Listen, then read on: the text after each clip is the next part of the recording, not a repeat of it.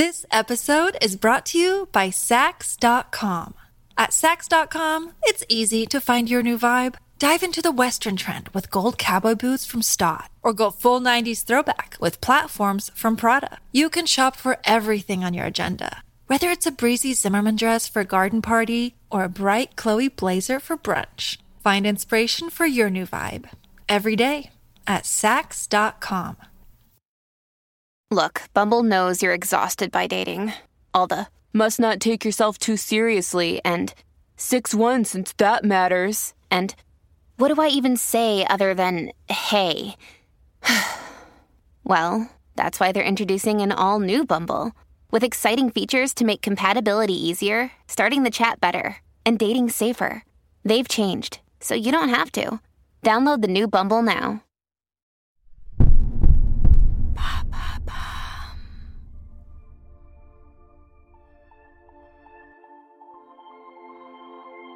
Jacques Demy et Agnès Varda se sont aimés pendant près de 30 ans. Des demoiselles de Rochefort aux plages d'Agnès, en passant par les parapluies de Cherbourg, leur amour, c'est avec le cinéma qu'ils le partagent. Figures incontournables de la nouvelle vague, ils marquent au fer rouge le cinéma international. Pour eux, aimer, c'est tourner, recréer un univers, accepter de changer les codes, c'est vivre en couleur. Une histoire de cinéma, de famille et de tolérance, une histoire d'amour.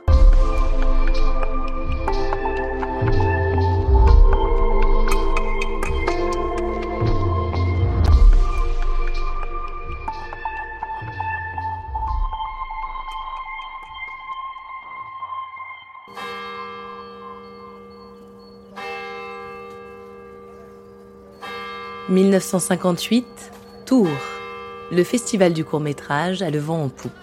C'est une belle année pour le cinéma français. Alain René, Jacques Rosier, la programmation est prometteuse. Le festival sera aussi cette année le théâtre d'une rencontre qui révolutionnera le cinéma français.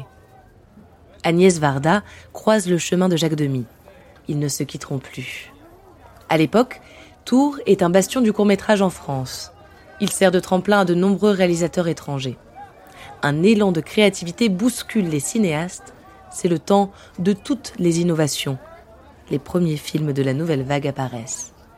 Jacques Demy et Agnès Varda font partie de ce renouveau. Cette année-là, au festival, Agnès vient présenter Du côté de la côte et Jacques le bel indifférent.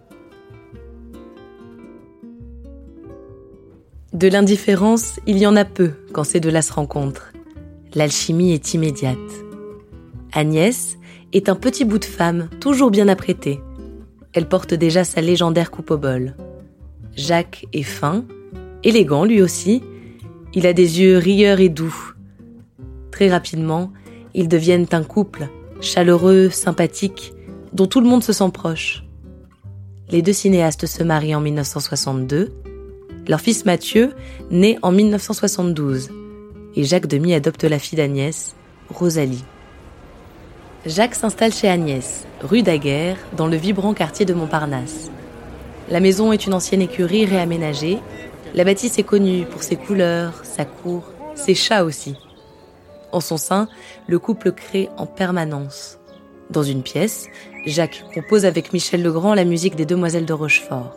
Et de l'autre côté de la cour, Agnès Varda et Michel Piccoli tournent les créatures. Le week-end, Agnès et Jacques se rendent dans leur maison de vacances, un ancien moulin sur l'île de Noirmoutier. C'est là, sur la plage, que sont tournés les derniers plans de Jacques Demy dans Jaco de Nantes. This episode is brought to you by Sax.com. At Sax.com, it's easy to find your new vibe. Dive into the Western trend with gold cowboy boots from Stott, or go full 90s throwback with platforms from Prada. You can shop for everything on your agenda Whether it's a breezy Zimmerman dress for a garden party or a bright Chloe blazer for brunch, find inspiration for your new vibe every day at Sax.com. When you need mealtime inspiration, it's worth shopping Kroger, where you'll find over 30,000 mouthwatering choices that excite your inner foodie. And no matter what tasty choice you make, you'll enjoy our everyday low prices, plus extra ways to save, like digital coupons worth over $600 each week. You can also save up to $1 off per gallon at the pump with fuel points. More savings and more inspiring flavors make shopping Kroger worth it every time. Kroger, fresh for everyone. Fuel restrictions apply. Chacun exerce une influence inconsciente sur l'univers de l'autre. Parfois, ils se donnent des coups de main sur les tournages. Mais Agnès et Jacques tiennent à séparer leur travail de leur vie privée. Est-ce que vous avez l'occasion de collaborer avec Agnès? Oui, mais nous ne parlons euh, presque jamais du métier ensemble. enfin, de, de, de, son film euh, actuellement. Le travail de création est quand même euh, très personnel. Il ne faut pas se gêner mutuellement. Chacun a le respect de l'autre, si vous voulez. Vous n'avez jamais collaboré ensemble Mais on était cinéastes tous les deux avant de se connaître et on est deux cinéastes, mais ça n'a aucun rapport avec, avec nous, avec notre. Enfin, je veux dire, on ne serait pas cinéaste, euh, on se serait peut-être rencontrés quand même. Je veux dire, ça n'a aucun rapport. On parle de cinéma, mais enfin, on pourrait aimer le cinéma et en parler aussi. On mélange pas du tout tout. À partir des années 60, les succès s'enchaînent. Si les talents d'Agnès et Jacques étaient déjà remarqués, leur collaboration avec les plus grands leur apporte reconnaissance et légitimité. Catherine Deneuve, Michel Legrand, Jim Morrison, Alain René, Jean-Luc Godard, tous ont travaillé avec l'un ou l'autre. En 1969, Jacques est invité par la Columbia à tourner un film à Los Angeles.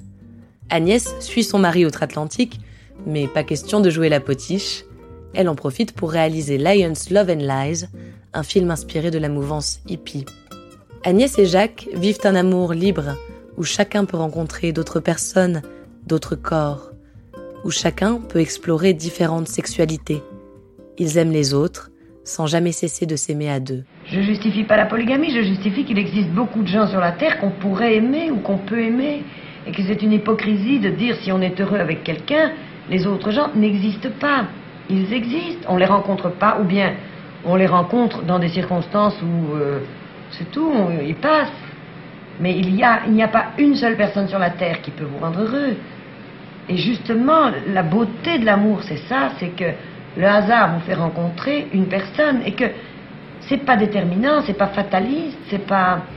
Vous comprenez C'est beau parce qu'il y a une personne, il y en aurait peut-être une autre. Et c'est ça qui est beau. C'est ainsi que passent les années légère, insouciante, des moments de bonheur pur, de richesse de cœur et d'expérience. Jacques Demy est emporté par la maladie le 27 octobre 1990. Leurs derniers moments ensemble, Agnès les a immortalisés sur la pellicule de sa caméra. Des images qui donneront Jacques de Nantes en 1991. C'est quand même mieux de vieillir à deux. C'était notre projet et encore plus depuis qu'on s'était retrouvés. C'était doux, c'était surprenant. On voyageait ensemble, on se posait dans une peinture, on regardait ensemble. Et patatras, Jacques est tombé malade, d'une maladie mortelle. Agnès continuera à rendre hommage à son mari. Dans Les Demoiselles ont eu 25 ans, puis dans l'univers de Jacques Demy. Des années plus tard, elle lève le voile sur la maladie de Jacques. C'est du sida qu'il est mort. À une époque où c'était encore tabou, il lui avait fait promettre de ne rien dévoiler de son mal. Aujourd'hui, Agnès continue à tourner, des documentaires principalement. Tout en menant sa carrière personnelle, elle rend régulièrement hommage à l'univers de Jacques. C'est bien ça, la beauté de l'amour entre Jacques Demy et Agnès Varda. Deux univers propres qui se côtoient et s'admirent sans jamais déborder sur l'autre. C'est la pudeur, c'est la bienveillance, la créativité et le respect au service d'un amour d'une vie que la mort ne saurait ternir.